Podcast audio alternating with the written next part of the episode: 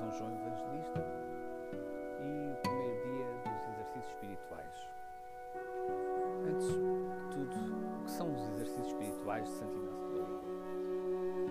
Exercícios espirituais, segundo Santo Inácio de Loyola, são qualquer modo de examinar a consciência, meditar, contemplar, orar vocal ou mentalmente e outras atividades espirituais. Porque assim como passear, caminhar e correr são exercícios corporais, também se chamam exercícios espirituais os diferentes modos de a pessoa se preparar e dispor para tirar de si todas as afeições desordenadas e, tendo-as afastado, procurar e encontrar a vontade de Deus na disposição de sua vida para o bem da mesma pessoa.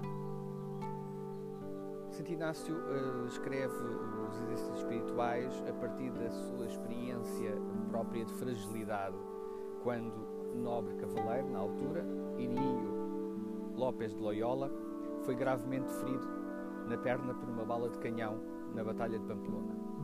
E durante o longo período de recuperação, Santo Inácio lê vários livros, uh, A Vida de Cristo e outros, outros uh, escritos espirituais da época. Uh, ele entusiasma-se muito com este com o testemunho deste, dos santos, de todos os escritores, e retira-se, quando já está totalmente recuperado, para uma gruta uh, nos arredores de Barcelona. A partir de então, passa a notar os sentimentos que experimentava durante meditações e contemplações, e esses registros tornaram-se a base de um pequeno livro chamado Exercícios Espirituais. E aqui estamos, a viver uma semana de exercícios espirituais, uh, na casa de exercícios espirituais do Rodízio, perto da Praia Grande. Este primeiro dia foi dedicado a, à pergunta: Quem sou eu? E somos convidados a contemplar e a procurar na nossa vida esta pergunta, a resposta a esta pergunta: Quem sou eu? O que faço aqui? O que quero fazer da minha vida? Tudo à luz do amor de Deus. Esta grande leitura da vida que será esta semana, começar é uma leitura da nossa vida não aos nossos olhos, porque aos nossos olhos poderíamos desesperar, mas aos olhos de Deus.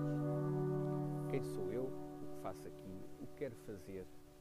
Como tem sido a minha vida até agora?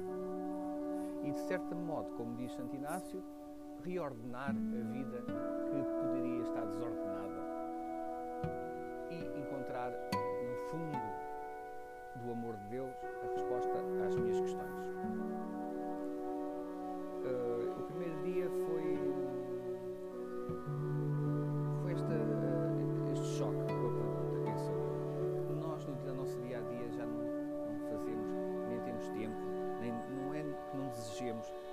é essa resposta à pergunta: quem sou eu?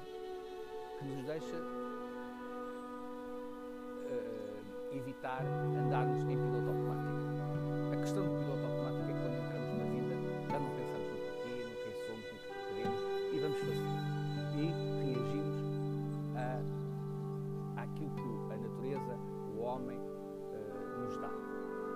Ou seja, passamos a ser meros reativos e não pessoas proativas. É a única resposta que nós podemos ter agora é que sou amado de Deus e a partir daí reordenar a vida. Estamos, de facto, o povo diz e tem com muita razão, estamos começados e nunca acabados. Por muito que uh, achemos que já falhamos, já não temos nada a dar à sociedade, às pessoas, temos muito ainda. Porque se Deus não desistiu do seu plano, nós também não podemos desistir. Pacificamente não dar lugar ao desespero, à, à, à, vergonha, seja o que for. Tem que ser uma procura pacífica. Mesmo que tenhamos feito coisas que nos envergonhem diante dos homens, diante de Deus, nunca poderemos nos envergonhar, porque Ele está sempre pronto para recomeçar.